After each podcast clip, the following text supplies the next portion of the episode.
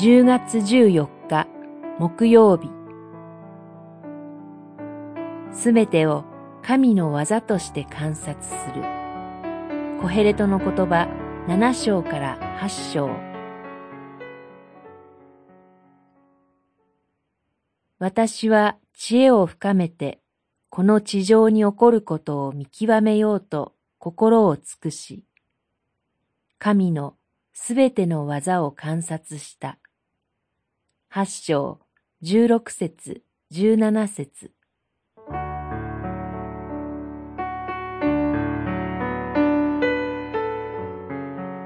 人生には順境の時もあれば逆境の時もありま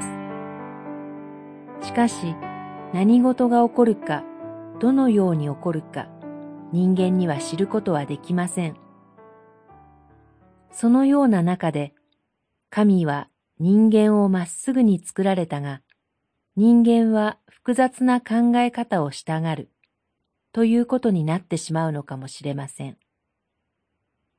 しかし、私たちが神を度外視して複雑に考えるのをやめて、神との本来の関係に立ち返ったならば、人生はどのような姿を表すでしょうか。神を恐れる人は、